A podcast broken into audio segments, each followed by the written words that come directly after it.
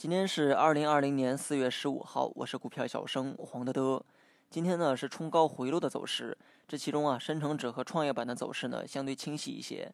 早盘冲高之后呢是高位震荡，直到午后啊出现了滑坡走势。上午的冲高动作啊并不难理解，这是在延续昨天的情绪。至于午后的回落呢，是因为找不到延续上午情绪的理由。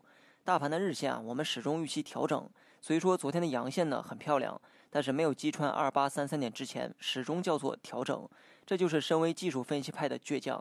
单看昨天的阳线很有突破意义，但我说过量能是美中不足的一点，很多时候呢 K 线啊具有方向上的指示意义，而成交量则是该方向上的助推器，量能越大，助推的力度啊也就越大。所以说今天迎来了小幅的调整，但我的重点啊放在了大盘二七八九点的位置，这也是昨天阳线的底部，同样呢也是短期可以参考的支撑点。理论上，只要调整没破二七八九点的话，昨天阳线所带来的积极意义呢就不会被破坏。相反的，如果跌破了，那就意味着吞没了曾经在该位置做多的资金，那么接下来的走势呢可能是更加漫长的调整过程。最近啊都开始披露一季报，已经有三分之一的公司呢发布了业绩预告。受疫情影响啊，很多公司的财报呢肯定不好看。不过这也是情理之中，否则你让新冠病毒的脸往哪放？对于业绩受疫情影响表现较差的公司，我觉得没有必要过分的悲观。你只要确保它过去几年的业绩足够好就可以。